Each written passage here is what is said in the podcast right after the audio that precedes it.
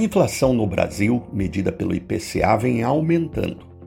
Você, amigo ouvinte mais jovem, não se assusta tanto com isso quanto seus pais, que viveram inflação de 80% num único mês na década de 80, ou da inflação de incríveis 1.900% de 1990.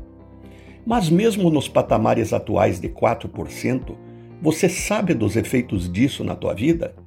Vamos lá, tem quatro impactos muito claros. Primeiro, o impacto financeiro. Precisamos de mais dinheiro para comprar a mesma coisa de meses anteriores. Segundo, se você tem algum dinheiro investido e este não está sendo corrigido pela inflação mais uma taxa de juros, terá alterado o teu ganho real.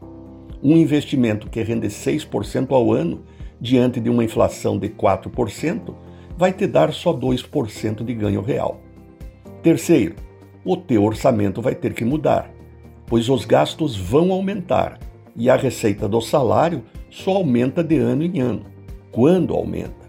Porque em tempos de pandemia, manter o mesmo salário já é um luxo. E talvez você tenha que esperar muito tempo ainda até o próximo acordo coletivo. Por fim, quando a inflação é alta, o governo restringe o crédito para que as pessoas consumam e gastem menos, e isto o encarece, com a elevação dos juros. Se precisar de dinheiro emprestado, danou-se.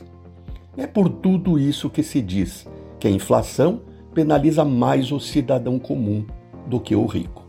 Renato Folador para a CBN.